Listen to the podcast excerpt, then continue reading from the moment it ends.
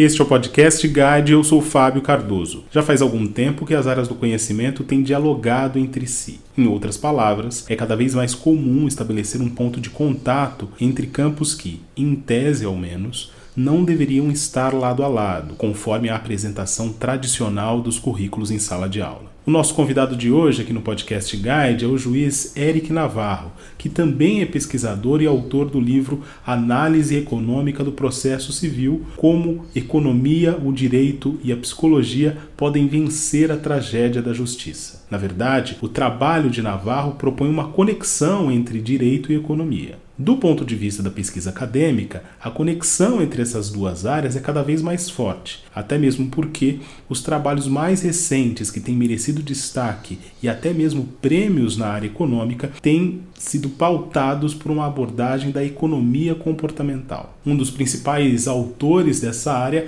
é Daniel Kahneman, autor do livro Rápido e Devagar: Duas Formas de Pensar, editado no Brasil pela Objetiva. É exatamente aqui que o nosso diálogo com Eric Navarro começa, quando ele explica a natureza dessas decisões segundo o diagnóstico proposto pelo Prêmio Nobel da Economia. Vamos ouvir o que o nosso entrevistado tem a dizer a esse respeito.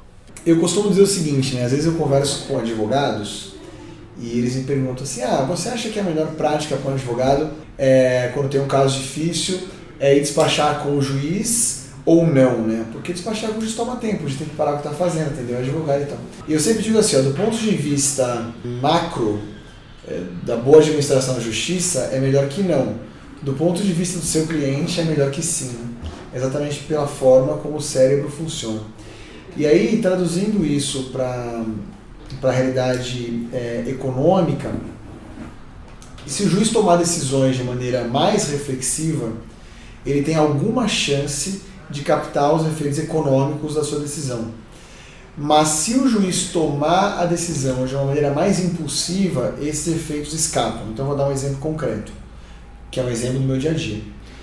Uh, pedido de decisão judicial para concessão de tratamento médico. Né? Muitas vezes a pessoa, infelizmente, tem um câncer que precisa de uma determinada droga que o SUS não fornece e essa droga é super cara. É, a tendência do juiz, quando ele se depara com aquela situação e ele sabe que aquela pessoa, que a vida daquela pessoa depende daquela droga, a tendência dele é conceder o medicamento. Então, para trazer o Kahneman de volta, é o sistema 1, é o sistema mais impulsivo, mais instintivo funcionando e dizendo assim: putz, eu preciso ajudar essa pessoa. Só que o juiz não está lá para ajudar a pessoa, né? O juiz está lá para aplicar o direito e tentar extrair disso a maior quantidade possível de bem-estar social. E nem sempre a melhor decisão do ponto de vista econômico, se você quiser usar esse termo, que para mim é a mesma coisa que aplicar bem o direito e aumentar o bem-estar social, é essa. Então, se esse medicamento custa 30 milhões de reais, por exemplo, se essa pessoa tem 70 anos de idade e a chance dela sobreviver é de 10%, é difícil sustentar que essa seja a melhor decisão do ponto de vista do bem-estar social, do ponto de vista das consequências econômicas.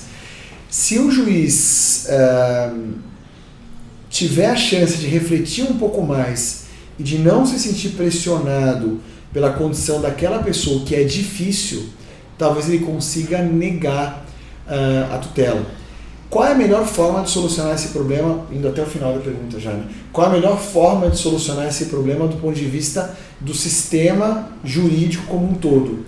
É você ter as cortes superiores, então Supremo Tribunal Federal e STJ, decidindo de maneira vinculante e já dando algumas guidelines para dizer assim, olha, o juiz pode fazer isso, o juiz não pode fazer isso. Porque se o Supremo me disser, olha, eu estou te obrigando a negar nessas circunstâncias. O juiz não se sente tão pressionado e aí é, ele sente menos culpa, né? então o sistema 1 fica um pouco mais amortecido ao negar esse tipo de tutela e aí o sistema como um todo funciona de uma forma economicamente racional. Nós voltaremos a abordar essas questões baseadas nesses dois sistemas daqui a pouco. Antes, vale a pena observar um fenômeno que acontece exatamente na área do direito e que acaba por afetar outras áreas, como a economia. Estamos falando aqui da insegurança jurídica, que, como sugere a expressão, consiste na falta de certeza de que as decisões judiciais serão estáveis a longo prazo, que podem, portanto, afetar a proteção, a confiança ou até mesmo a confiança legítima. Com receio de exagerar na afirmação, quis saber do juiz Eric Navarro se era correto afirmar que o Brasil vivia marcado pela insegurança jurídica. Ouçam só o que o juiz me respondeu, indicando os impactos disso para a saúde econômica do país. Essa afirmação é muito correta, é corretíssima. Nada poderia ser mais correto. Isso é muito grave. Né? Eu me lembro de uma discussão que houve há muitos anos atrás no Supremo Tribunal Federal a respeito de um tema qualquer, e eu me lembro que o ministro Peruso, que já está aposentado, é, discutindo com outro ministro, que eu não me lembro qual que era, sobre se, se uma decisão era justa, não era justa, ele, ele falou assim, olha, a função do direito é trazer segurança jurídica, ponto. E eu concordo muito com ele. E no Brasil a gente tem problemas com segurança jurídica, eu trato disso, né? eu não falo como juiz, eu falo até como, estudo, como pesquisador mesmo. Eu tratei disso no meu trabalho, há várias tentativas de corrigir esse problema, mas existe uma instabilidade da jurisprudência até nas próprias cortes superiores. Né? A discussão recente no STJ. Será que as plataformas de compra e venda de ingressos para espetáculos podem cobrar uma taxa de administração ou não? Poxa, se eles não puderem cobrar, elas praticamente não, não existem como, como um negócio. Né? Então veja o impacto econômico que isso tem. Um outro caso, não é tão recente, mas eu me lembro assim, bem banal, mas acho que é interessante. Uh, os estacionamentos eles cobram, muitos estacionamentos cobravam é, a hora, né? Então você ficava uma hora e 15 minutos, você já pagava a segunda hora integral. Em algum momento, acho que o STJ disse, não, é, tem que cobrar fracionado. Também, o que vai acontecer é que os estacionamentos vão fazer uma conta e vão incluir é, essa perda no valor da fração. Ou alguns estacionamentos que não puderem fazer isso vão fechar e onde o estacionamento vai ser um prédio. E a pessoa que parava o carro ali não vai poder pegar o carro, vai ter que pegar um táxi, vai custar mais caro, quer dizer, às vezes você acha que está ajudando e está prejudicando, e quando o ambiente econômico não encontra regras, regras claras de como regras claras de como o negócio vai funcionar, muitas vezes o investimento não vem, né? então o impacto econômico é muito ruim.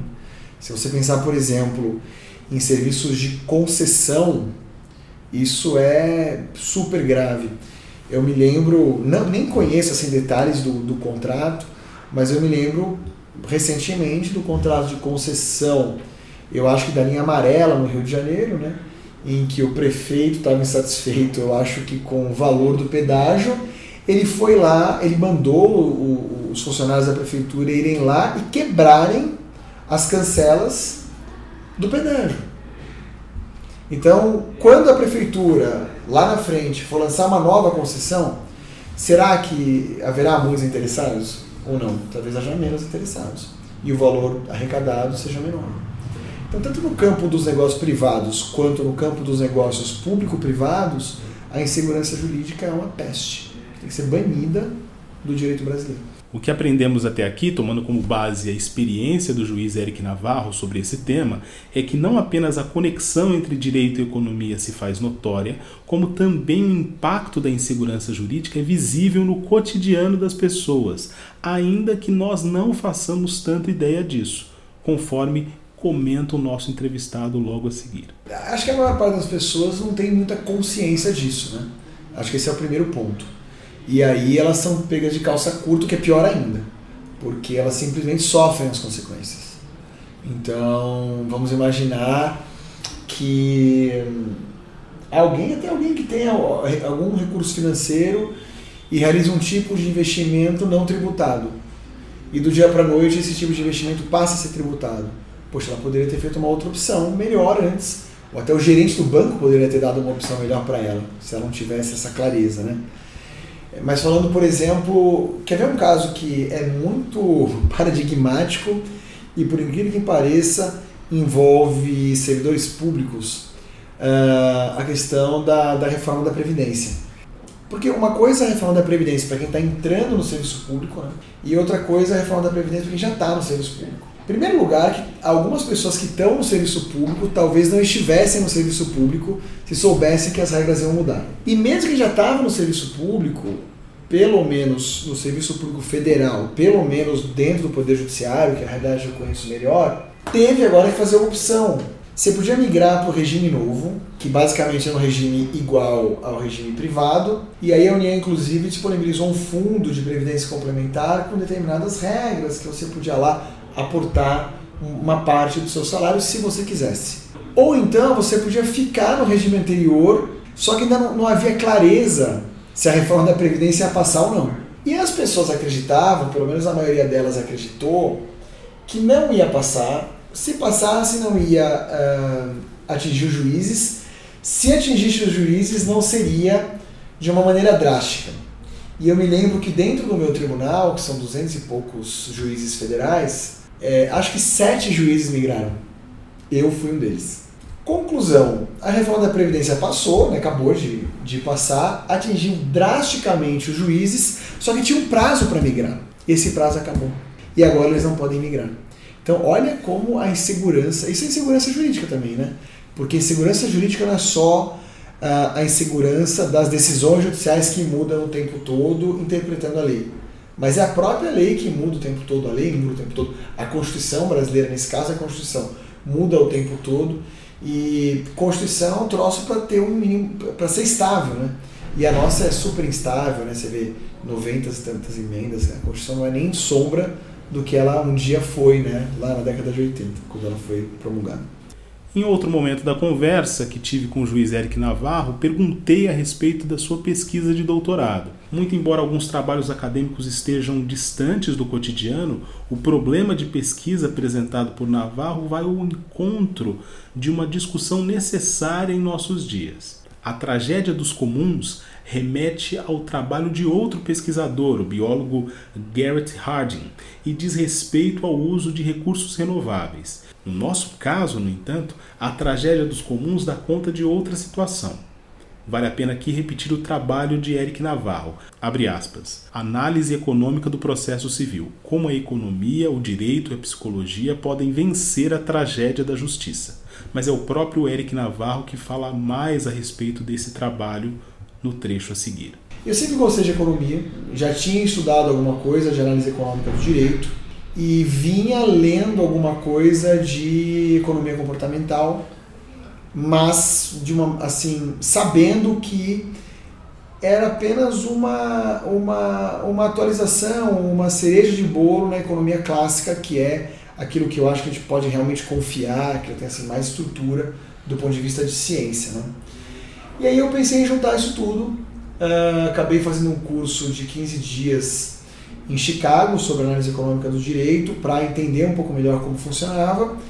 E aí eu percebi que dava para aprofundar e tentar entender melhor por que, que a justiça brasileira tem 100 milhões de processos, por que, que os processos duram trocentos anos e por que, que muitas vezes, quando ele chega ao final, a pessoa ganha, mas não leva. E aí eu percebi que dava para aplicar ferramentas de microeconomia para tentar atacar esse problema, fazer um diagnóstico e propor algumas soluções. Do ponto de vista prático, ela me ensinou que as custas da, justi da justiça brasileira são muito baixas, que os incentivos de litigância são muito altos, que os incentivos de autocomposição, ou seja, de você tentar fazer um acordo ao invés de a justiça, também são muito baixos é, que os incentivos para descumprimento das decisões judiciais são muito altos e que os juízes também basicamente não têm tantos incentivos assim para respeitar a jurisprudência dos tribunais superiores, que por sua vez também não é tão estável quanto a gente gostaria que fosse. Então, nesse caso, o que, que a gente pode chamar de tragédia dos comuns no Brasil?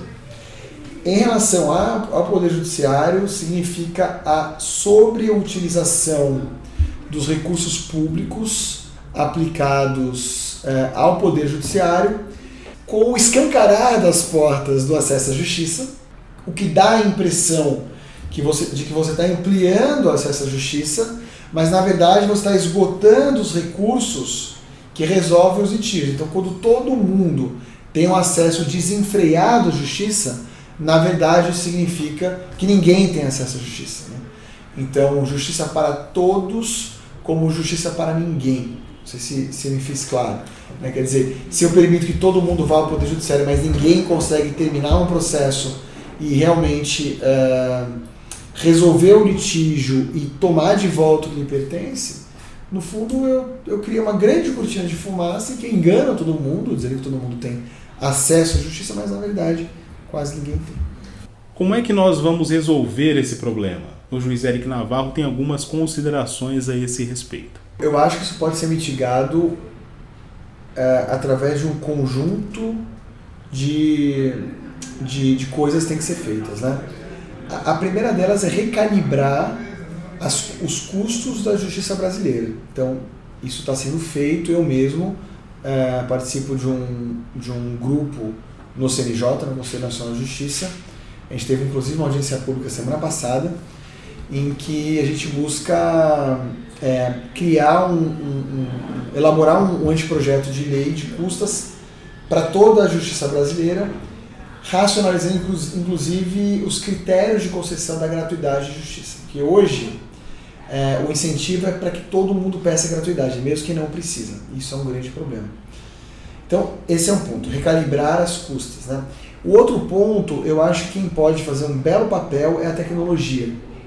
Então, as plataformas uh, de, de, A tecnologia hoje está possibilitando a construção de plataformas muito interessantes de resolução dos litígios ou de evitamento de surgimento dos próprios litígios.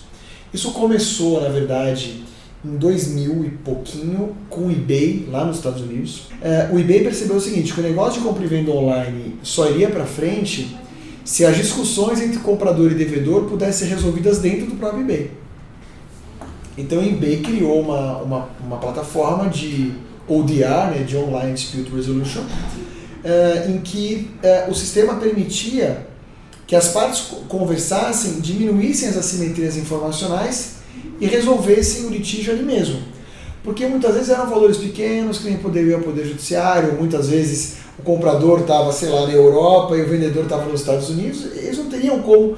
Eh, a justiça seria cara demais para resolver o problema, o negócio deles naufragaria e isso foi resolvido dessa forma. Hoje a Amazon tem, várias outras empresas têm e é, o Brasil tem. Se você olhar, existe uma plataforma muito interessante, que é uma, é uma plataforma do governo, chamada consumidor.gov, é, que tem sido, utilizada, tem sido utilizada cada vez mais para solucionar litígios entre fornecedor e consumidor. É, um recente é, convênio do Ministério da Justiça, né? É, porque a Secretaria de Proteção do Consumidor pertence ao Ministério da Justiça, é, com o CNJ está integrando o consumidor.gov com o processo eletrônico, o PJE, então todo mundo vai ser convidado a resolver a disputa via consumidor.gov. Existem outras plataformas privadas também que fazem esse, esse serviço e eu acho que isso pode ajudar muito a diminuir os litígios. E, para terminar a resposta, eu diria o seguinte: a partir do momento em que a jurisprudência no Brasil for muito clara e muito estável e trouxer bastante segurança jurídica, as empresas vão poder fazer jurimetria, que significa entender exatamente o valor esperado de uma ação. E ao entender o valor esperado de uma ação, elas podem tomar decisões racionais na propositura de acordos que valem a pena para ela. E não vai, ser, não vai demorar para que outras plataformas realizem jurimetria para pessoas físicas e possam mostrar para as pessoas físicas qual é a decisão racional adequada a ser tomada naquele momento. Se aceitar um acordo, se é litigar E aí isso deve gerar uma seleção positiva de demandas, é possível que apenas tudo isso junto, né? Demandas que façam sentido entrem no Poder Judiciário. No caminhar, mas tem muito que caminhar ainda. Eric Naval, foi um prazer tê-lo aqui conosco no podcast Guide. Muito obrigado pela sua entrevista. Obrigado, Fábio. Foi um prazer falar com você. Esta foi mais uma edição do Podcast Guide. Ouça, comente e compartilhe. Nós estamos no Deezer, Google Podcasts, iTunes, SoundCloud e Spotify.